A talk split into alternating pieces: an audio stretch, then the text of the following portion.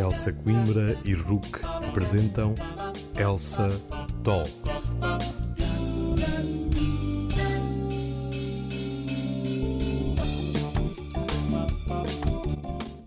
Sejam muito bem-vindos a mais um episódio do podcast que junta a Elsa Coimbra e a Rook. Hoje vamos falar de direito espacial. Parece algo de outro mundo, mas na verdade não é. E vamos perceber porquê. Nesse sentido, conversamos com João Azevedo. O João tem focado a sua investigação em direito espacial internacional. É bolseiro no CEDIS e investigador do SPARC, o Centro de Investigação de Direito Espacial.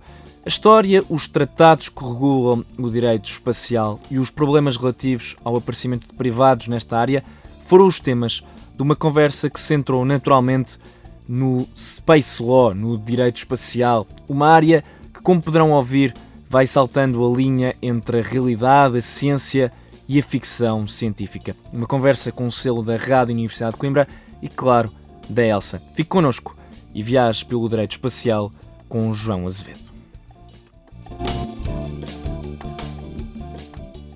Em primeiro lugar, muito bem-vindo ao, ao podcast. Hoje vamos falar de, de direito espacial. Parece quase um conceito extraído de um, de um filme de ficção científica, eh, mas na verdade é algo que é muito, muito real, na verdade, não é propriamente uh, novo, correto, remonta uh, aos anos 50 e aos anos 60, e, e é mais um, um, filho ou uma externalidade, como lhe queremos chamar, da, da Guerra Fria.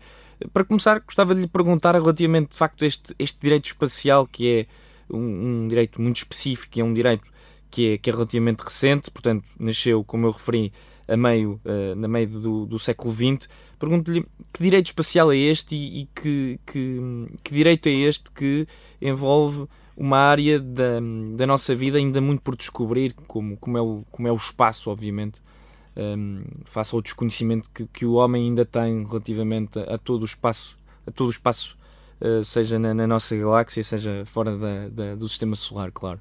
Bem, essa pergunta, acho que uma das coisas mais engraçadas relativamente ao, ao, direito espacial é que ele é bastante humano, não é? Hum, aliás, a melhor maneira de iniciar uma conversa para mim é sempre dizer que trabalho com, com direito espacial, direito do espaço, e ver todo, ver um, umas caras um, que acham bastante estranho o que é isto direito do espaço, como assim? Mas ele é legislação que, orienta, que nos orienta sobre como proceder um, ao conhecermos alienígenas, etc. Não, na realidade, um, o direito do espaço surge sim, um, durante aquele período de Guerra Fria, como, como mencionou, ele surge, sobretudo num ponto de vista mais, mais formal, surge após o lançamento do Sputnik, em 1957. Ladies and gentlemen, we are bringing to you the most important story of this century mankind's breakthrough into space. For the first time, mankind has reached for the stars and found them within his grasp. Quando os Estados, ao fim e ao cabo, e, e, e, por ser um ramo de direito internacional público, óbvio que, que os sujeitos foram, uh, desde logo, o, os Estados, um, se apercebem, ok, nós não temos qualquer tipo de, de legislação que, que nos indique como proceder fora da Terra.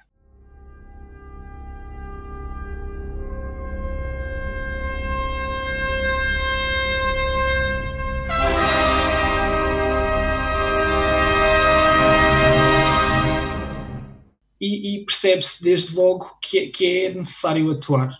Um, óbvio que passa por um, por um processo embrionário de, de, formação do comitê, um, para os usos específicos do espaço, não é? o COPUS, nas Nações Unidas.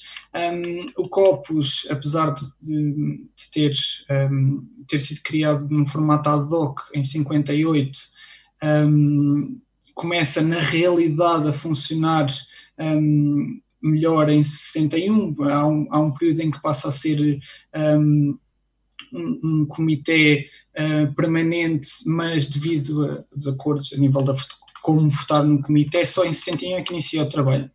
Um, uh, mais, mais propriamente, na realidade, até em 62. Um, e, e em 63 começamos a ter os primeiros resultados. Não é? Temos uma declaração um, de princípios legais um, e gerais para, para, para, orientar os Estados a nível de funcionamento, e depois, então, em, em 67. Que, que nos surge o primeiro tratado, que é, que é o Water Space Treaty, e eu irei sempre referir-me as versões resumidas dos nomes dos tratados, não é? Porque são, são tratados com, com nomes bastante uh, extensos. Mas pronto, temos o Aerospace Treaty, um, que é então o primeiro grande tratado que nos vem implementar uh, os princípios que guiam as atividades dos, dos Estados no espaço. So far, 31 nations have joined in the treaty.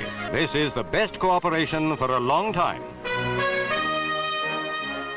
Portanto, temos como ponto inicial, como pontapé de, de saída, o, o, lançamento do Sputnik em 57.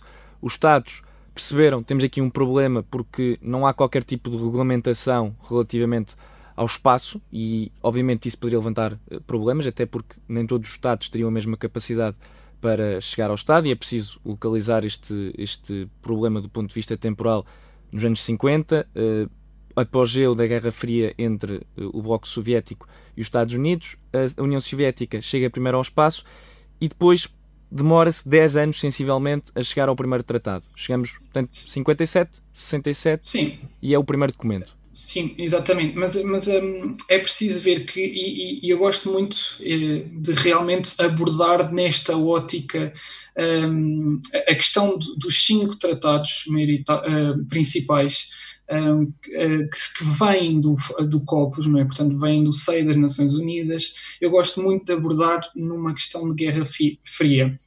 Mas é preciso ver que, que obviamente, um, apesar de Estados Unidos uh, e União Soviética um, terem sido. Um, e, e, foi muito bom, porque, porque foi este comitê e este fórum que permitiu que Estados Unidos e União Soviética também chegassem uh, a um acordo.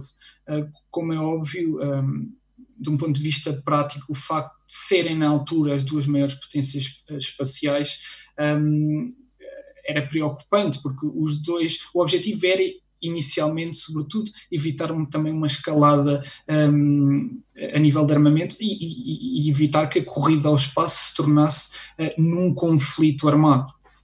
Mas, mas, é preciso ver que com o passar do tempo e sobretudo o último tratado de todos que é, que é o Moon Agreement, um, ou melhor, o último tratado nesta sequência, uh, que é o Moon Agreement, ele acaba por, eh, por, por por se ter já bastante influência daquilo que vem ser um, aquilo que se chama o bloco de países do terceiro mundo, não é? que já começa a ter uma, uma grande influência dos países em desenvolvimento que decidem que está na altura também de serem ouvidos. Um, mas, mas essa ótica realmente da Guerra Fria é bastante, bastante uh, eu acho bastante interessante, não é? Com, é a minha licenciatura é efetivamente Relações Internacionais, Ciência relações internacionais. Portanto, eu gosto nas questões de direito de abordar sempre esta ótica, sobretudo direito internacional, de qual é a ótica dos Estados.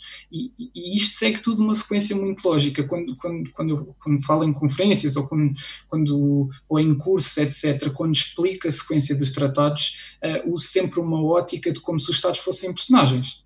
E, portanto, nós temos este Aerospace Treaty.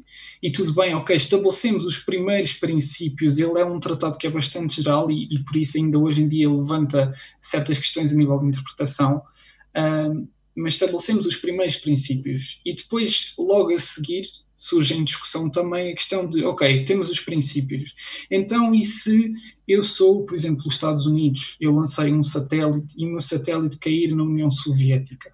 Né, satélites, etc. Este tipo de tecnologia, por definição, contém sempre questões, não sei, quer seja por proteção de, de, de, propriedade intelectual, etc., mas também contém, tem, traz consigo as questões de segurança nacional.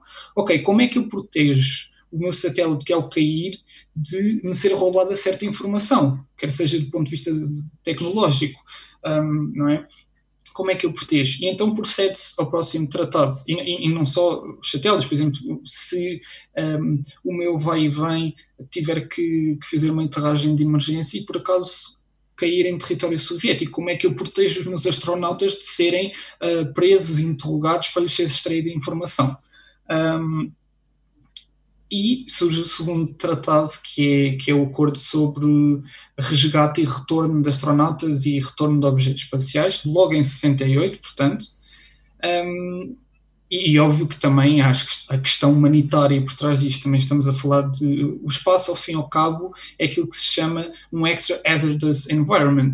É, é um ambiente uh, que levanta bastantes questões de dificuldade. É muito difícil, uh, por exemplo, fazer uma nova missão a correr só para ir resgatar se houver um problema. E é por isso que temos que também pensar nas questões humanitárias pedir que os próprios astronautas sejam solidários uns com os outros, independentemente da sua nação. Uh, e há, obviamente, tudo isto em questão. Mas daí passa-se para um terceiro passo que é, ok, mas já que estamos a falar de coisas que caem, não é, na Terra, como é que é relativamente aos danos? Não é? Cai um satélite, cai, por exemplo, se um satélite caía agora na casa, de, num prédio, etc. Mas o satélite caía aqui em Portugal e nós, Portugal, não Quem é que era responsabilizado? Era essa a questão. É, é, é, é, é, exatamente isso. É quem, quem é que vamos responsabilizar? E óbvio que, um, e para quem é, sobretudo os alunos de licenciatura, acham muito a piada estas questões de que, daquilo que é a liability, não é? A responsabilidade por dano. Um, e então chega-se à conclusão de que, através de, um, de, um, de, uma definição que é a definição de launching state, Uh, o launching state, que não tem de ser só o estado lançador, na realidade ela, ela divide-se em quatro. Pode ser o estado que, um, por exemplo, coloca ou compra um satélite para ser lançado, portanto, uh, fala-se nesta questão de procuring, uh, fazer, fazer o procuring, um contrato para o lançamento, o estado que providencia o veículo. Um, o, o veículo espacial que vai levar o satélite em órbita, uh, também será o estado do território de onde é lançado uh, o objeto e, uh, por último, o estado que é dono da facility, portanto, de, do, do, porto vá, de lançamento do objeto. E, portanto, nós, nestas questões de liability, podemos ter mais do que um Estado a ser, a ser responsável. Mas pronto, lá está há esta questão de, ok, então quem é que, uh, quem é que irá pagar? E por último, vem também a questão de é necessário mantermos um registro, um, um registro destes objetos. E por isso passa-se. Portanto, isto é tudo uma sequência lógica. Um, é necessário um registro de objetos, então vamos fazer um tratado também de registro, que também um, já vinha no Aerospace Treaty, que é, segue o, o, nexo de que o estado de registro será aquele um, que tem, tem controle e jurisdição, por exemplo, sobre o objeto. Um, e esta é a sequência destes quatro tratados, e depois vem o último, que apesar de ter eh, sido um, começado a negociar, ele, estes tratados foram sempre negociados, alguns em paralelo com os outros. O Moon Agreement, um, que na realidade o Aerospace Treaty, um, a, a, proposta inicial seria que fosse um tratado somente aplicável à Lua, acabou por não o ser. O Aerospace Treaty segue muito um, o draft que foi apresentado, pela União Soviética. Um, e, e, e, mais tarde vem o Moon Agreement que já revela umas certas questões um, a nível de exploração de recursos. É o único tratado que, que fala nessa questão. Só que, como disse, temos esta linha, portanto, o primeiro tratado, Aerospace Treaty, tem cento e tal ratificações, o segundo, que é uh, o Rescue and Return Agreement, tem 90, 97, uh, a Liability Convention tem 95, Registration já tem 63 por questões de os Estados, uh, a nível não só do registro nacional, mas registro internacional, terem de providenciar certas informações relativamente aos objetos que estão a lançar, e, e, e, como é óbvio, os governos nem sempre estão predispostos a fazer o release de certas informações, e depois temos um agreement que só tem 18 ratificações, portanto é um tratado com muito poucos Estados-parte, mas é efetivamente, surge naquele momento, surge também um, a parte com a Convenção das Nações Unidas de Direito do Mar e, portanto, é aquele tratado que vem refletir um, o que se está a passar, que é uma preocupação relativamente ao futuro, só que lá está, por ser um tratado demasiado virado para o futuro, pelo menos na minha perspectiva, acaba por ter problemas de ratificações. E, e, esta é basicamente a história a nível de direito internacional, não é? Uh, de, de, hard law. Depois existem mecanismos de soft law, as declarações de, de princípios uh, legais foi de 63, não é? Mas depois existiram declarações relativamente a direct broadcasting e, e, e remoto em 86, uh, também relativamente ao uso de, de de fontes de energia nuclear e depois existe em 96 aquela que é a declaração um, aquela que se chama Space Benefits Declaration, que é, que é muito, lá está na ótica de um, proteção dos interesses também de países em desenvolvimento e, e de cooperação internacional. Uh, mas esta, este é basicamente o percurso do ponto de vista de direito internacional, o percurso de hard law, e desde então, desde o Moon Agreement que entrou em força em 84, que não, não existe um, um tratado um, internacional a nível de, de, de, espaço, pelo menos um que seja determinante. O João falou de todo esse percurso que, que começa em 67 e acaba em 84 um, e acaba por, por, por se perceber que o direito espacial está, está regulado pelo menos do ponto de vista de dar de law, numa série de, de tratados. São, são cinco, portanto, são documentos que abordam temas diferentes, mas que vieram uhum. a ser feitos passo a passo, portanto, problema a problema. Mas o que lhe queria perguntar era muito uma pergunta mais geral, relativamente até ao, ao primeiro tratado, de 67, mas também, obviamente, uhum. abordando os restantes. Quais é são os princípios estruturantes de todo este, este direito espacial que envolve muitos problemas, recordando se calhar, assim à cabeça, lembro-me logo de um, como é que se define o conceito de, de, espaço, como é que se define o conceito de jurisdição. Imagino que seja um bocadinho é... complicado e seja até em alguns casos mesmo impossível, não é? É, um, aliás, levanta um ponto bastante bom que é precisamente uh, a definição de, de, de, aspectos, ou melhor, a definição de conceitos um, chave e, e que são, fáceis, que são fáceis no direito terrestre, podemos dizer assim. Normalmente. Sim, eu, aliás, eu diria que esta definição, do ponto de vista científico, elas não levantam propriamente problemas.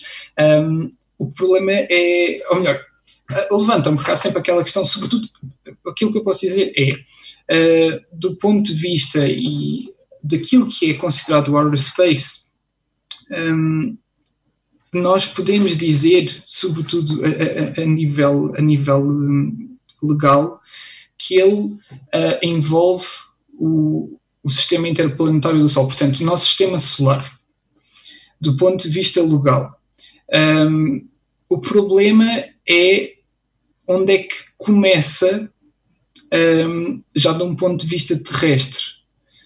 Ou seja, onde é que termina um, a zona, ou, ou melhor, qual é a, a, a, linha que separa a aplicação de direito aéreo um, e a aplicação de direito espacial. E, e óbvio que, que, estas questões foram, foram muitas vezes levantadas, não é?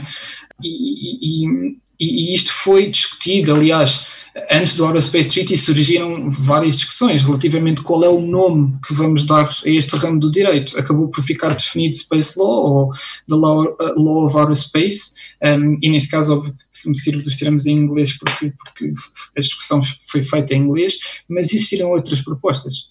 A proposta de um, extraterrestrial law, um, houve inclusive propostas uh, como Astronavigation Law, mas isso obviamente foi desconsiderado porque pareceria que seria uma lei só aplicável à navegação, um, etc. Uh, outras propostas que foram desconsideradas porque parecia que pareciam que indicavam que seria uma lei que regularia exatamente a relação uh, dos habitantes da Terra com habitantes fora, uh, fora dela, este tipo de questões. Um, só que a, a, definição de outer space, do ponto de vista legal, levanta muitos problemas uh, relativamente ao onde é que começa. Existem certas propostas, por exemplo, a linha de Karman, não é? Um, que, que, são mais consideradas pelo, a nível tanto de cientistas como por, por, juristas. Mas depois há variações, há certos países que estabelecem que uh, o aerospace, nas suas legislações nacionais, que estabelece que o aerospace começa a 80 e tal uh, quilómetros uh, de altitude, outros que começa a 110, outros que começa a 100 quilómetros. E temos este problema relativamente à definição do aerospace é logo onde é que começa e, e, e, hoje em dia continua sem, sem ser resolvido. Depois há abordagens um, mais funcionais, que é ok, não interessa porque nós conseguimos distinguir logo se uma atividade é, por definição, uma atividade espacial, aplicando-se assim direito espacial. Portanto, não temos o problema da de, de definição de linhas. Um, mas é muito isto, é como a definição de objetos celestiais. O Aerospace Treaty não apresenta este tipo de definições, ele não nos diz o que é aerospace, não nos diz o que é um, um objeto celestial, um, ele nem nos apresenta a definição de objeto espacial e, e, e eu acrescento que a Liability Convention não veio dar uma definição por aí além. Um, mas é muito isto. O que é que o Aerospace nos apresenta? Apresenta, sim, esses princípios estruturantes para as atividades em si. Um, portanto, o artigo 1 começa logo por nos apresentar aquilo que se chamam as três liberdades espaciais, ou seja, a liberdade de uso e exploração do espaço exterior, a liberdade de acesso a todas as áreas de objetos celestiais e uh, a liberdade de investigação científica. E estes são os três pilares um, estruturantes. E é uma liberdade universal. Sim, e é, é sem qualquer tipo de discriminação. Um, e, e, e, ao serem liberdades, elas também, obviamente, que apresentam uh, limites e impõem limites, porque elas não se podem bloquear umas às outras. Um, mas é uma liberdade, uh, este conjunto de liberdades é, é universal no sentido em que todos os Estados usufruem delas, independentemente de, por exemplo, uh, Portugal ter, conseguir ou não enviar um vai e vem um, ao espaço, a, a, verdade é que o pode fazer. É? Um, Há aí pelo menos uma igualdade formal que depois exato. na prática poderá não acontecer pelas próprias diferenças económicas de país para país, económicas, científico. Claro. Mas a questão é que se salvaguarda desde logo um, esse princípio também da não discriminação uh, e, e da igualdade de todos os Estados né, neste aspecto. Um, depois temos um, um outro princípio uh, fundamental, se calhar um dos, para mim, o princípio-chave, na minha perspectiva, que é o princípio da não apropriação. Portanto, um, o facto de se consagrar que o espaço não é passível um, de soberania. Portanto, o espaço não é, é, a declaração de que o espaço, ao fim e ao cabo, não é res nulos, não é? É aquela história de, ah, ok, não tenho soberano, mas é possível exercer soberania, não é? É possível apropriar-me de, de, de, seja de, dos pedaços uh, do vazio do espaço, quer seja de, território nos objetos celestiais. Um, e este, para mim, acho que a nível de, de, garantir precisamente a igualdade e a não discriminação é dos princípios mais importantes. Um, há problemas. É, eu diria que não existem assim tantos, mas ainda há quem levante problemas relativamente à interpretação deste artigo, uh, porque o tratado, na sua versão inglesa, diz um, que é proibida a apropriação nacional, national appropriation, um, e, e, não relativamente a qual é o tipo uh, de maneiras de apropriação que é proibida, porque isso é muito específico, um, mas é este, esta questão do nacional. E, e, e, óbvio que não existem para mim dúvidas a nível de interpretação. Esta, esta apropriação nacional, obviamente, que inclui privados. Uh, pelo simples facto que mais à frente né, o, o artigo 6 vem dizer que os Estados são responsáveis pelas atividades dos privados portanto não, não há qualquer tipo de problema para mim. Mas depois existem, por exemplo, uma, uma questão muito engraçada que é o tratado em mandarim já não diz, já não tem este tipo de, já não usa estas mesmas palavras. O tratado em mandarim diz que é proibida a apropriação por parte do Estado. Hum, é óbvio que continua sem levantar qualquer tipo de questões, porque o Estado é responsável pelas atividades dos privados. Mas pronto, isto, isto são algumas das discussões que existem uh, e que existiram ao longo do tempo é, nesta área. Também é preciso situar no, novamente os tratados. Estamos a falar de tratados dos anos 60, era impensável que um privado chegasse ao, estado, ao espaço em 1967, hoje em dia eh, não só não é impensável como acontece. Mas o, Exatamente. que eu gostava de, de, de, lhe perguntar, até para situar os nossos ouvintes, portanto, uhum. Eh, falou que é impossível uh, acontecer uma apropriação do espaço, pelo menos à luz destes tratados. Nós temos muita imagem sempre da, da chegada à Lua pelo, pelos americanos uhum. no, no, final dos anos 60, portanto em 69, uhum. e do Neil Armstrong colocar a bandeira americana uhum. na Lua, um bocadinho à, à imagem uh, do que os portugueses faziam por África com os, com os padrões para localizar cada, cada local como uh, propriedade portuguesa. Uhum. Essa, essa, essa bandeira americana tem apenas um, um, efeito simbólico, não tem nenhum efeito de apropriação de quem chega primeiro uh, tem, tem, tem direito àquele espaço.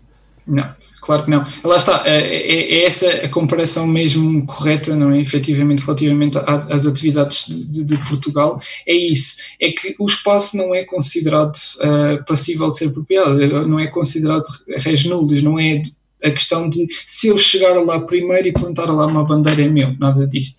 Um, aliás, houve protestos por parte da, da, União Soviética relativamente à questão da bandeira e, e, os Estados Unidos muito rapidamente declararam que aquela, aquilo era meramente simbólico, que, que aliás que se devia ver na bandeira dos Estados Unidos uma bandeira de, de, da humanidade. One small step for man, por lei, um, vem especificado, por exemplo, Moon Agreement especifica que é isso muito bem, o facto de se colocarem um, estações uh, espaciais ou se fazerem habitats na Lua, etc., o que seja, rovers, o que seja, nada disso gera qualquer tipo de soberania um, sobre o objeto espacial, nem sobre os seus recursos um, no local nisto no Tratado da Lua, não é?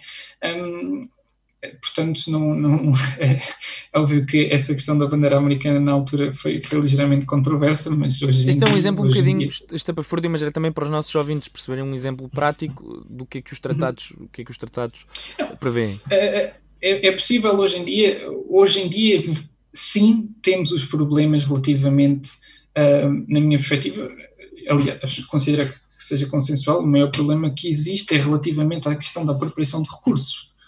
Um, como é que é possível fazer-se, ou seja, porque uma coisa é o que diz o Aerospace Treaty, não é? E isto é tudo, para quem não assinou o Moon Agreement, não, não existe propriamente um problema, porque há sempre aquela margem de discutir que, ok, 18 ratificações, uh, demonstra que o tratado na realidade é irrelevante. Eu considero que ele não é irrelevante, considero que ele pode, aliás, ser utilizado como um, mecanismo de, de, interpretação até de princípios uh, que resultam no Aerospace Treaty pelo simples facto de um dos objetivos do Moon Agreement era desenvolver aquilo que ficava em aberto no Aerospace Treaty. Mas, mas a questão tem muito a ver se o tomarmos em consideração um, por exemplo, será proibida a apropriação, uh, e, e, neste sentido da apropriação eu gosto sempre de, de, chamar a atenção para pensarmos no sentido de, de, ter terra. Acho que é a melhor maneira de explicar a questão, de ter terra. Por exemplo, se eu comprar uma propriedade, não é? Um, e, e, os recursos que estão nessa propriedade são meus. Um, o que é que acontece? Não sendo possível comprar uma propriedade na Lua, os recursos também não podem ser meus. Ou seja, eu, enquanto empresa, não posso chegar à Lua e dizer assim: ok, tudo bem, não sou dono desta terra, mas eu vou colocar aqui a minha base uh, e tudo, todos estes recursos estão aqui à volta, eu vou explorá-los como se fossem meus. E, e, e, sinceramente, mesmo fora do Moon Agreement, isto não pode ser assim. O que pode acontecer, obviamente, uh, é conceder-se à empresa, e já estamos a falar de uma questão que é bastante avançada e está hoje em dia muito em discussão, porque o facto de não ter sido assinado um agreement não, não impediu ao fim e ao cabo de haverem outros, eh, por exemplo, o, o, o Hague Space Resources Working Group, que tem os seus próprios building blocks que apresentam também quais devem ser as regras e fala-se sobre esses building blocks se tornarem tratados, uh, tem precisamente essa questão do do dever, deveria existir uma autoridade, como existe, aliás, em nível de direito do mar, uma autoridade que regule a atribuição de licenças não permanentes, mas provisórias, e, portanto, após a extração dos recursos, obviamente que a empresa passa a ter propriedade sobre eles. Ela só não pode ter de ter esses recursos no local como se fosse detivesse a terra, portanto ela não pode deter, uh, não pode ter propriedade sobre uma mina. É só isto. Depois tem, obviamente, propriedade sobre, sobre os recursos extraídos. Mas, óbvio, pronto, isto é uma questão que, que uma das que, para mim, eu, eu, posso revelar que uma das coisas que mais me fascina é precisamente estas questões a nível de exploração de recursos, mas ainda estamos, estamos ligeiramente, uh, e já não sei, porque, mas ainda estamos ligeiramente, do ponto de vista prático, longe de, de chegarmos a isto. E o que é que é longe? Teórico, o que é que é longe do ponto de vista temporal? Ah, uh, Difícil dizer. Uh, para, 15, para qual, 20 para... anos? Hum, Mais, na sua opinião? Eu diria talvez se até, ao, se até ao final do século conseguirmos estabelecer um, uma atividade exploratória já, já, seria, já seria um avanço representável, mas é tão difícil dizer porque uh, nós vemos todos os dias os progressos ou o ritmo de progresso tecnológico quase que duplica de ano para ano. Uh, e portanto é muito difícil dizer. Eu, eu lembro-me, eu estava, estava eu vi em direto a primeira vez que a SpaceX conseguiu fazer uh, aterrar um, tanto, tanto os seus propulsores como o primeiro stage uh, do, do, seu, do seu um, foguetão. E, e lembro-me de ter visto na altura e ter pensado assim um, e, e, estava bem no telemóvel e, e, tinha toda a gente à minha volta que, que, que, pronto, que não estava a par da situação, que não estava a prestar atenção. E lembro-me quando eles conseguiram fazer a aterragem do First Stage de pensar assim: isto é altamente revolucionário, porque baixa bastante os custos uh, da exploração. Um dos grandes problemas que, que houve sempre ao longo do tempo, programas Apollo, etc foi precisamente o facto de, uh, tirando o Space Shuttle, mas perde-se imenso a nível de recursos, porque é, é muito difícil reutilizá-los. Uh, uma vez usados, uh, geralmente os, os, os fairings, que é, que é, a cápsula superior que, por exemplo, protege os satélites quando vão ser colocados em órbita, etc., tudo isso se perde no espaço. Uh, tudo, caem, materiais que caem em alto mar, etc. Tudo isto se perde e óbvio que quando se perde não se pode reutilizar, aumenta bastante os custos. E quando eu vi aquilo pensei assim, bem, isto é um avanço tecnológico brutal e por isso é muito difícil dizer uh, quando é que vai ser possível uma efetiva exploração de recursos um, ou quanto tempo é que vai levar até lá. Eu diria que talvez até o final do século somos capazes de chegar a ver qualquer coisa. Nós já temos, ao fim e ao cabo, a questão de, de, das, das, samples, não é? a questão de, de, se trazerem um, rochas e pedras, etc., para serem analisadas do ponto de vista científico. Portanto, tecnicamente já temos alguma exploração. Agora, atividades de mineração, é, ainda temos que ainda temos um longo caminho para percorrer, sobretudo porque temos que perceber o que é que é mais viável. Uh, é, é, bastante consensual que uma das coisas mais viáveis é a exploração de Near Earth Asteroids. Uh, fica mais barato um, e tem a vantagem de, de, de, obviamente, se calhar não estamos a impactar um ambiente como é o da Lua.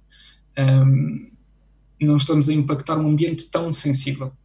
Mas, claro, existem também certos limites à exploração. Não, não, não é possível, do ponto de vista legal, fazer essa exploração de um objeto espacial até ele deixar de existir.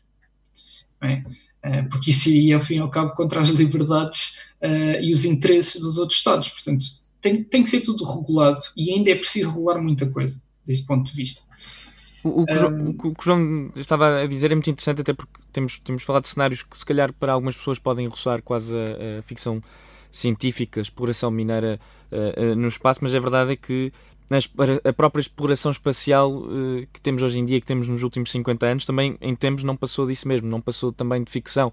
O, o Júlio Verne, no século XIX, ehm, escreveu num livro que, que, se, que escreveu numa ficção, num livro dele, um, ehm, uma história de um projétil que, que partia, creio eu, da Flórida para o espaço. E depois, 50 anos depois, ou um bocadinho mais, acabou por, por acontecer isso mesmo. Um, mas o que, o que, eu lhe gostava de perguntar um, era relativamente a, a, um ponto que falou há pouco, que é, e que uhum. toca diretamente com esta questão da, da exploração espacial do ponto de vista do, dos recursos. É que hoje em dia já não temos um, uma exploração espacial uh, remetida aos Estados, bem pelo contrário, temos uma participação cada vez maior uh, de privados. uhum. SpaceX foi um exemplo, foi um exemplo claro. Temos grandes personalidades envolvidas nesta matéria. O Elon Musk é uma delas, até pela própria pela própria centralidade dele enquanto caráter, enquanto personagem. Uh, o que lhe queria lhe perguntar era, muito especificamente, que problemas é que esta participação dos privados levanta a, a, tudo, a tudo isto que nós estamos a falar, a todos, a todos os documentos que falou, a todos os tratados que falou, que são, são tratados de um período anterior, de um período de, de, de uma Guerra Fria, onde tínhamos duas personalidades, uh, utilizando a sua, a sua metáfora, que eram os Estados Unidos e a União Soviética. Eu, eu, vou aproveitar, até vou enquadrar, vou aproveitar mesmo para enquadrar do ponto de vista do Aerospace Treaty, porque a questão é que um, ele, aliás, o Aerospace Treaty, em nome, o nome é bastante extenso, mas ele é um Treaty on Principles. Um, e por isso deixam muita coisa de fora. E, e como, como, falámos há bocado, estamos a falar de um contexto em que seria impensável empresas, uh, empresas privadas envolverem-se na exploração, na exploração espacial. Um, e obviamente o, o seu envolvimento um, levantou vários, tem levantado várias questões. Contudo, contudo, um, ao, início o, envolvimento passou muito por parcerias com, com as típicas ou, ou, com as já estabelecidas agências espaciais. Uh, contudo, é preciso ver um, que existe uh, no Aerospace Treaty aquilo que eu já tinha dito, a questão de o Estado é responsável pelas atividades do privado. E quando estamos a falar desta responsabilidade, importa, importa se calhar fazer aquela distinção, não é? Porque há bocado falei em liability e isto, isto é muito. Uh, isto é mais complicado de se fazer em português, porque é, em várias línguas, sobretudo as línguas latinas, porque não existe esta distinção de responsibility e liability. Um, mas a questão é: existe o Estado ser responsável do ponto de vista de direito internacional, portanto, a responsabilidade por a violação de uma norma de direito internacional. Depois existe a responsabilidade por danos.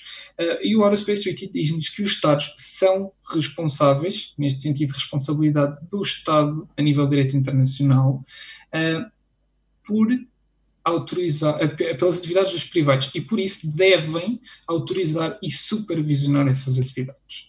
Um, Portanto, já estava, ao fim e ao cabo, previsto uh, esta questão.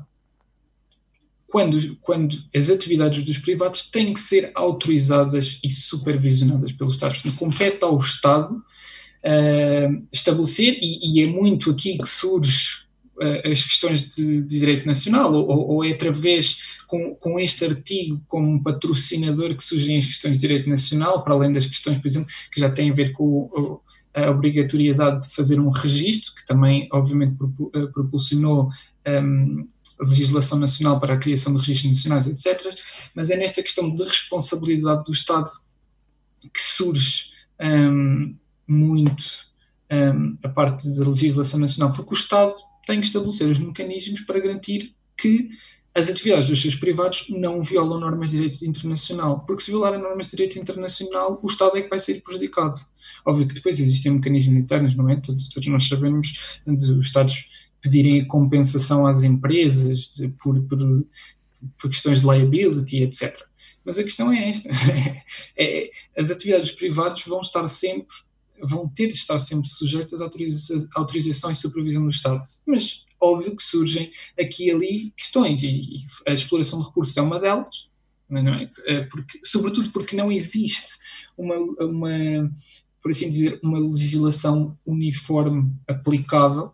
Nós temos, aliás, dois, existem dois documentos um, bastante interessantes, que é uma lei luxemburguesa e o, o, o Commercial Space uh, Act, dos Estados Unidos, 2015, que são dois documentos que, ao fim e ao cabo, um, consagram a possibilidade de se deter uh, das empresas privadas e de privados se apropriarem de recursos espaciais.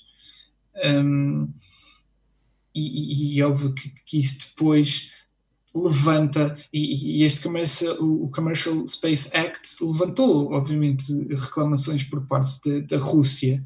Um, e, e, outras questões, se calhar, mais simples, como é que é relativamente à definição de astronauta, porque o artigo 5 do Aerospace Treaty, que vem, um, que vem ao fim e ao cabo levar aquele Rescue and Return Agreement que falei, fala da definição de astronauta. E estabelece que os astronautas são os enviados da humanidade. Não no sentido diplomático, mas no sentido de lá está, são as pessoas que levam a cabo um trabalho que se quer que seja uh, em prol de toda a humanidade. E como é que isto funciona? E, e quando é um privado um... A, a, enviar esses astronautas, coloca-se a dúvida qual é que é o interesse desse privado. Será o interesse da humanidade? É pelo menos, é, pelo menos Mas, é questionável. Ah, é questionável. Ah, Uns poderão dizer que sim, outros acredito que não, não, não, acreditar, não, não, vão por esse, não vão por esse caminho. É, eu, tenho, eu, tenho, muito essa discussão relativamente, um, por exemplo, quando, quando se fala um, de, de, questões que, que envolve, queriam envolver o Moon Agreement, caso ele fosse mais aplicável um, para além daqueles 18 Estados, não é? Porque ao fim e cabo estamos a falar, não estamos a incluir nesses 18 Estados que, que ratificaram, não estamos a incluir nem, nem os Estados Unidos, nem a União Soviética, nem a, a Rússia, nem, nem, nem, a China, nem, nem, nem, portanto, não estamos a incluir grandes uh, potências espaciais. Falava-se há, há uns nos últimos anos fala-se, haviam aí discussões sobre a possibilidade da Alemanha vir a aderir, etc., um, o que teria, obviamente, feito ressurgir, do ponto de vista europeu, a questão, porque a Alemanha é, sem dúvida, a maior potência espacial europeia, um, e, portanto, a nível europeu, teríamos, teríamos voltado a, a, a, tocar no assunto. Mas eu falo muito dessas questões porque. Uh, eu, discuto, eu discuto muito como o Moon Agreement sofre de um problema de relações públicas, um problema de interpretação. E essa questão das intenções é precisamente, faz-me lembrar muitas discussões que existiram do ponto de vista do Senado nos Estados Unidos relativamente se deveriam ou não ratificar o tratado, etc. E há muito aquela ideia de que os interesses da humanidade têm que ser, eh, ou melhor, houve muito aquela discussão de ah, mas esta questão de estarmos a preocupar-nos com os interesses da humanidade e com um, uma partilha uh, uh, um, dos recursos, etc., que é o no Moon Agreement, uh, vai levar a que a gente tenha, que, ou que nós tenhamos de dar os nossos benefícios financeiros, ou que teremos que perder uma parte dos nossos benefícios financeiros. A exploração espacial é preciso que nós tenhamos em conta que qualquer coisa é um benefício para a humanidade. A nível de exploração espacial, uma nova tecnologia, etc., é um benefício para a humanidade. Claro, o interesse do privado, com quanto que não haja uma violação explícita nem direta de direito internacional, eu acho que a nível de atividades elas vão sempre beneficiar a humanidade, quer seja só pelo simples facto de se perceber aquilo que é possível, não é? se, por exemplo, a primeira empresa, ou a primeira, não, não sabemos se será privada, a partir de tudo indica, e tudo indica que sim, mas a primeira entidade privada que consiga ir ao espaço estabelecer uma atividade de exploração mineira, uh, só isso em si é um benefício, porque nós, se eles conseguirem fazer isso, chamamos uma empresa uh, Y, não, é? não, vamos chamar X porque pareceria a SpaceX, mas uma empresa Y. Se a empresa Y conseguir fazer isto, é um benefício, porque nós começamos a perceber que não há esse limite, já não existe mais o limite. Um, há a possibilidade, então, de, de, novas fontes de energia, de introdução de novos minérios e tudo no mercado. E, e mesmo o facto não tem que ser posto para toda a gente usufruir de Borla, não é? Uh, é o facto de ser disponibilizado em mercado internacional já é um benefício uh, acrescentado, ao fim e ao cabo, que se, que se obtém de, dessa exploração. Uh, é a questão do GPS. O GPS começou por ser um, mecanismo, um, começou por ser um, uma questão, um sistema militar, e hoje em dia é um sistema para benefício de todos. Um, e é isso que acontece, e temos depois, obviamente, todo. Uh, não, também não podemos pensar só no ponto de vista de exploração de recursos, as megas mega constelações, etc. Tudo isso claro. vão acabar por trazer benefícios a nível de telecomunicações, de, de redes de internet, etc. Não é? Um, e, e, isso, e isso eu, eu, confesso que já fui mais cético relativamente às atividades de privados no espaço. Uh, confesso que sim. Hoje em dia já, já acho que já já vejo com bons olhos, até porque lá está, nunca nos podemos esquecer desta questão de que o Estado vai ser sempre responsabilizado. Caso uma, uma, uma entidade privada passe os limites, o Estado é automaticamente responsabilizado. O, Portanto, o que o João estava a referir relativamente aos minérios fez-me recordar um bocadinho novamente o, o, os descobrimentos. É verdade que, por exemplo, os portugueses, os espanhóis ou os outros povos que uh, lançaram-se ao mar apropriavam-se em primeiro lugar de recursos nunca antes vistos na Europa ou recursos pouco vistos na Europa e depois traziam-nos para o mercado e acabavam por entrar em circulação uh, uhum. e a longo prazo isso acabou por trazer grandes, grandes benefícios, nomeadamente no que toca à alimentação que se tornou muito mais variada na Europa graças aos produtos que vieram desde a, desde a América Central. Uh, nós não temos muito mais tempo, mas gostava de lhe colocar uhum. mais duas questões. Uma quase de, de, de cenário de ficção científica, novamente está na nossa cultura quase, nossa cultura pop do século XXI ocidental, hum, aquelas lutas de caças nos filmes de ficção científica, no Star Wars. Go straight at him, don't let these thugs scare you. Copy that. We're with you, bro.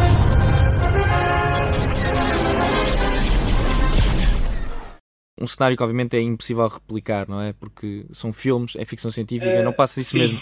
Mas um, isto parecendo, pode parecer novamente, quase novamente um cenário uh, de, de, filme apenas. A verdade é que fala-se que, por exemplo, a China já está a preparar um, um, exército espacial.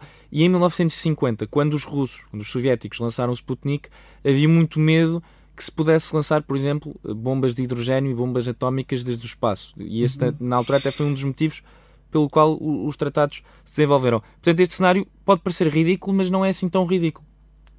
É, hum, se calhar acrescento só uma parte relativamente à, à, questão dos benefícios, não se importar. Uh, claro, claro, que claro. é, esperemos só que a nível de exploração espacial só obtenham sempre, aliás, e posso fazer a ponte, só obtenham sempre só esses benefícios, porque ao fim e ao cabo os descobrimentos também trouxeram um, grandes problemas e grandes assimetrias. Exatamente, um, exatamente. Portanto, esperemos, esperemos que do ponto de vista de exploração Mas espacial... Mas aqui também não há um uh, tratado de Tordesilhas, ou, ou, aqui é exatamente o princípio, não, é, é, é existe... os, os princípios aqui são completamente diferentes, enquanto que exatamente. os espanhóis, os portugueses e os povos sucessivos queriam mar fechado, pelo menos até agora o que os Estados quiseram foi sempre um espaço aberto. E hoje em dia temos, eh, como disse, o Agreement foi uma discussão e um, houve uma negociação brutal um poder de negociação brutal por parte dos países em desenvolvimento, que foi a questão, eh, não sei se, se, se sabe, ou se os nossos ouvintes estão a par, da questão de que muita gente diz que o Monogramino falha por causa da questão de património comum da humanidade, e isto é, é aliás, o alvo da minha, da minha dissertação. Um, falha muito aí. E na realidade eh, houve uma negociação brutal, porque o método de decisão no COPUS não é semelhante a outros métodos de decisão, não é unanimidade, é consenso. Portanto, só se abre um tratado para assinatura no momento em que todos disseram, ok, não tenho nenhum problema com este tratado. E o que aconteceu foi os países desenvolvidos tiveram que negociar com os países em desenvolvimento. Os países em desenvolvimento o que queriam fazer era proibir desde logo a exploração de recursos um, e o que, porque isso poderia os prejudicar, porque não têm capacidade para lá chegar. Essa era, era essa a lógica. Uh, exatamente. E, e, eles queriam desde logo proibir a exploração de recursos, até se definir um regime, portanto um regime legal, eles queriam que fosse proibida a exploração de recursos.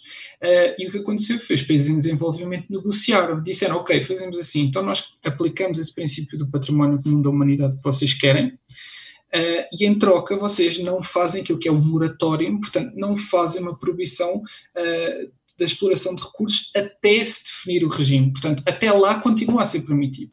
Uh, mas, e portanto, a nível de benefícios, nós já temos, aliás, inclusive é Portugal, nós já temos. Portugal fatura 40 milhões por ano a nível de economia espacial e, e, e, este ano, logo no início do ano, o nosso Ministro da Ciência e Tecnologia disse que queria uh, multiplicar por 10, queria que em 2030 fossem 500 milhões por ano. Um, um, a nível de, de, facto estarmos envolvidos também na Agência Espacial Europeia, cada um euro de investimento dos Estados-membros uh, na Agência Espacial Europeia, por exemplo, a nível de observação terrestre, programas de observação terrestres, resulta num lucro de 3,8 euros. Uh, o Copérnicos, a mesma coisa, não é? Estamos a falar de, de, expectativa de 56, 56 bilhões de euros uh, de benefício económico de 2019 a 2035. O, o programa Artes, que é um programa de telecomunicações uh, da Agência Espacial Europeia, a mesma coisa, são 13,5 uh, eh, bilhões Uh, a nível de vendas, portanto, isto estamos a falar do programa de duração do Artes, que é de 2007 a 2032, e, e 2,5 uh, bilhões de euros de valor para a economia europeia. Portanto, benefícios nós já os temos e esperemos que continuemos, uh, esperemos continuar a ter só estes benefícios. Mas onde há benefícios económicos, há conflitos. Passando agora para, parece por esse ponto. Exatamente. A história ensina-nos isso. às questões de, de, de conflitos. Space. Going to be a lot of things happening in space. Because space is the world's newest warfighting domain conflito armado, sobretudo, não é? Direito internacional público, há sempre aquela uh, questão de lidar com o uso da força, não é?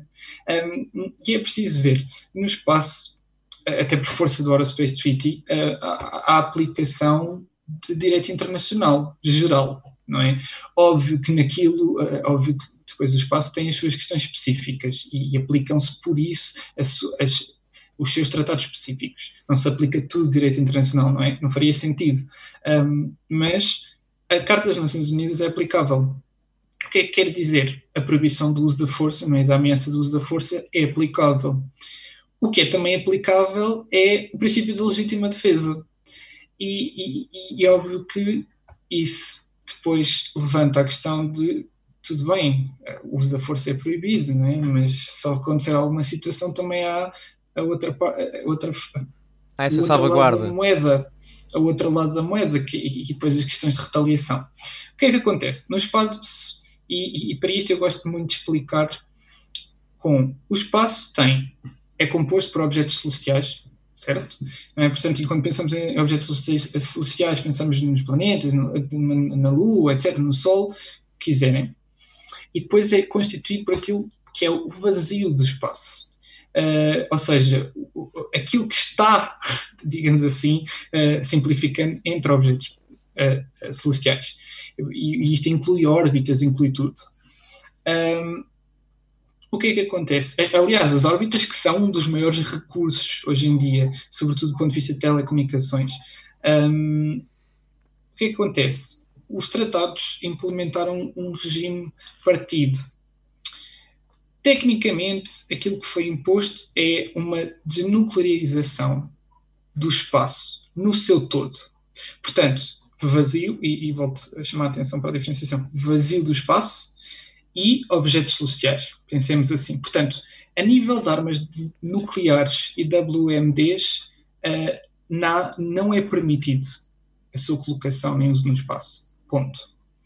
Há depois um problema que é uh, as trajetórias uh, balísticas, não é? Aquela história de uma trajetória começa num ponto A na Terra, no ponto B máximo de altitude atinge o espaço, mas depois volta a cair num ponto C. E, portanto, tecnicamente existe esta loophole que é a questão de fazer-se um trânsito é? de, de, de, de portanto, uma deslocação, uma viagem do mar nuclear através do espaço. Há este problema. Um, o que é que acontece? Ignorando esse problema, todo o resta tudo o resto, colocar, não, não é permitido, obviamente, colocar armas nucleares no espaço, ponto. Na Lua, onde, onde fosse possível, não é. Portanto, essa questão nem há. Há sim a questão de que depois há uma desmilitarização apenas dos objetos celestiais e, portanto, não do vazio do espaço. Portanto, tecnicamente, uh, conquanto que, obviamente, uh, não se recorrendo ao uso de armas nucleares, poderemos vir a assistir, quem sabe um dia, uh, a uma troca violenta no espaço. Porque, porque, ao fim e ao cabo, é só, só, é, só, só são proibidas atividades militares na Lua e nos, no, nos, nos objetos celestiais. De resto, aquilo que é proibido em todo o lado é mesmo a, a desnuclearização. Um, e, e fala-se muito deste, deste regime, um, desta dicotomia uh, que existe, que é fez uma, fez uma proteção uh, absoluta relativamente a armas nucleares, não se fez uma proteção absoluta relativamente a atividades militares. Um, e, nós temos, fala-se da China, temos também a questão da Space Force do, dos Estados Unidos, e, e foi uma questão, uh, óbvio que uh, todos nós, creio, acompanhámos uh, as eleições americanas e, e, e, tudo aquilo que se passou incrivelmente e que se continua a passar, um, e por isso sabemos que, pronto, acompanhamos e, e, sabemos que a, a, Space Force foi criada pelo presidente Trump, não é? Signing, I will proudly appoint General J. Raymond, A questão é, e, e foi uma das questões que eu me procurei mais informar, não existem expectativas de que Biden venha a eliminar a Space Force.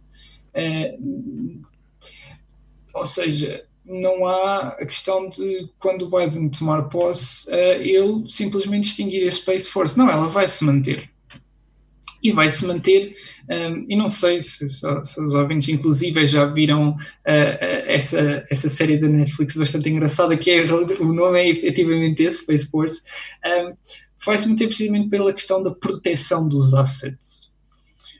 Hoje em dia, nós, e, e eu trabalhei muito nisto quando estava na Agência Espacial Europeia, um, tem-se verificado uma crescente uh, preocupação do ponto de vista de segurança um, do Estado. E, e, não é só os Estados Unidos, uh, nem a China, nem a Rússia, são mesmo os países europeus, os países nórdicos, inclusive a União Europeia também, a proteção uh, dos seus assets. Uh, e não estamos a falar só de proteção militar, obviamente, estamos a falar de proteções de interferência, tudo, tudo. mas tem-se visto isso. E, e nos países nórdicos eu, eu, tive, eu li um, essas estratégias bastante perto uh, e, e discuti bastante perto. Há a questão do, de realmente se ver isso, de se ver uma. Proteger aquilo que são uh, os nossos satélites, etc. E, invocando, obviamente, esse cenário da Space Force, o que acontece é, é, é muito aí. E vê-se uh, uh, num dos episódios a questão de aviso já para, para o spoiler, a questão dos chineses interferirem com, com um satélite americano. E, e ao fim e ao cabo é isso. A, a, razão destes, destes elementos é precisamente esta, é a proteção do valor já estabelecido. Um, também se fala da proteção de, de, de, património cultural, mas isso obviamente que não, não, não envolve as questões, na, minha perspectiva, não, não tem que envolver no ponto de vista militar, mas, mas é, é muito por aí e por, por, isso podemos vir, esperemos que não, que, que, nunca venha a acontecer, mas podemos vir a assistir a este, este tipo de problemas.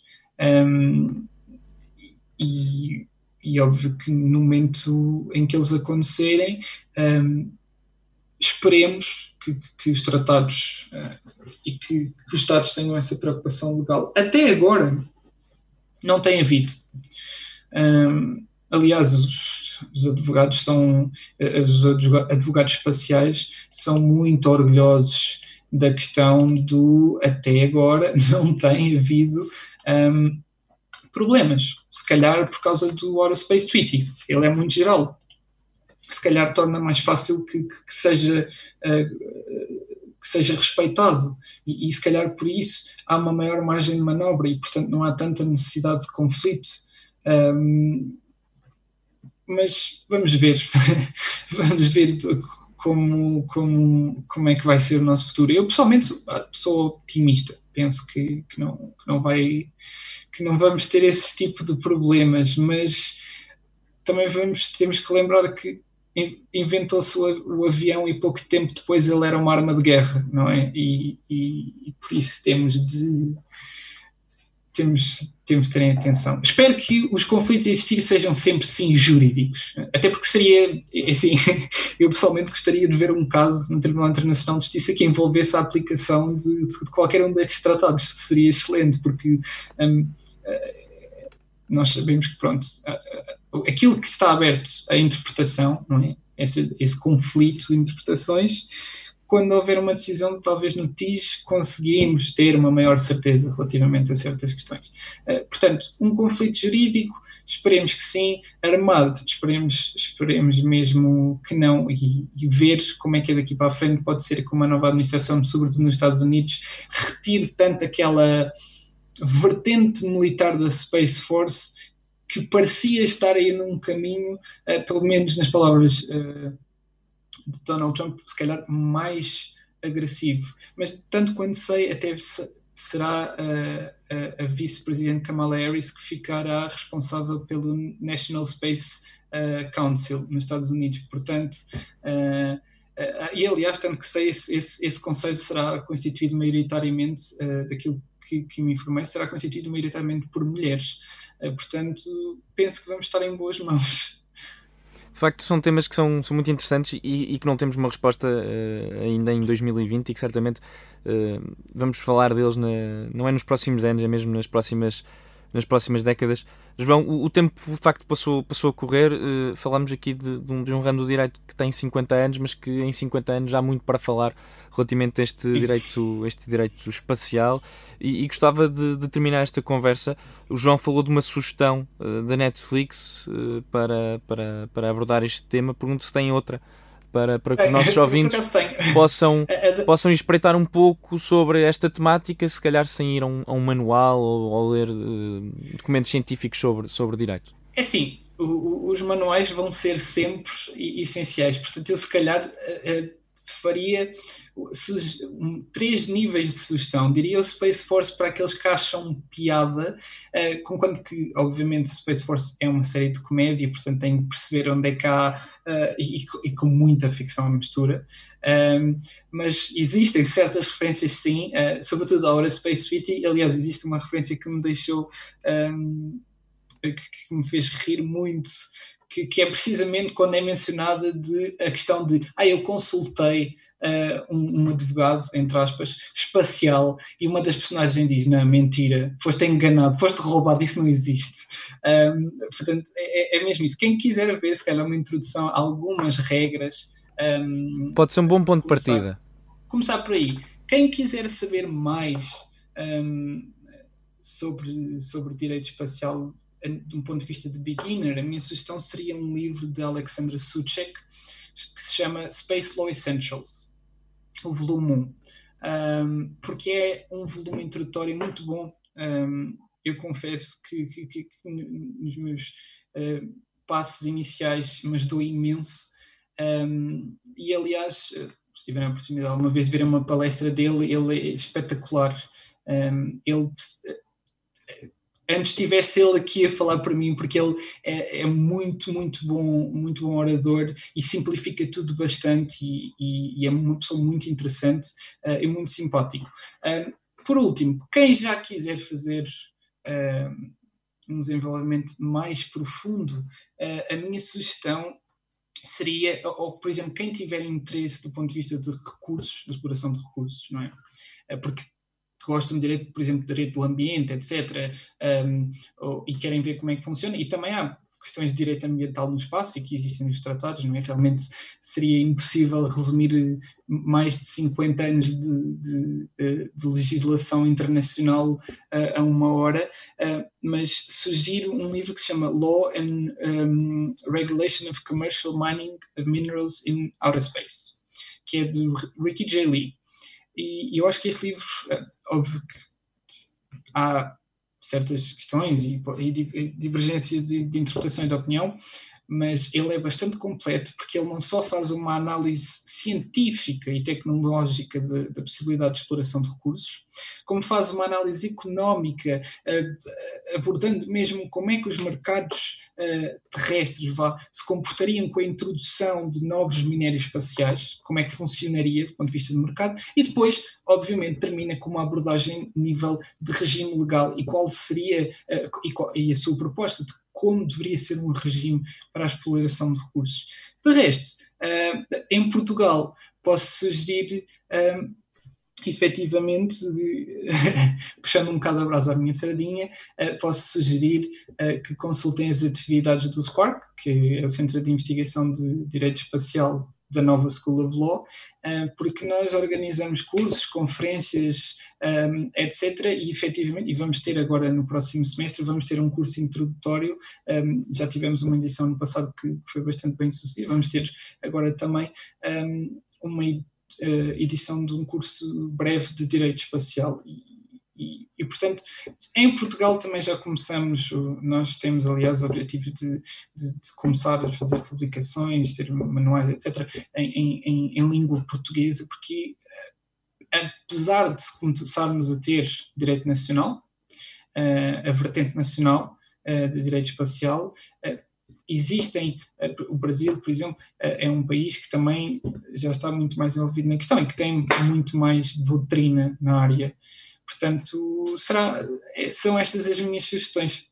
João, agradeço muito pelo, pelo contributo e também, obviamente, pelas uh, sugestões que uh, foram, foram apontadas e que vão ser partilhadas com os nossos ouvintes.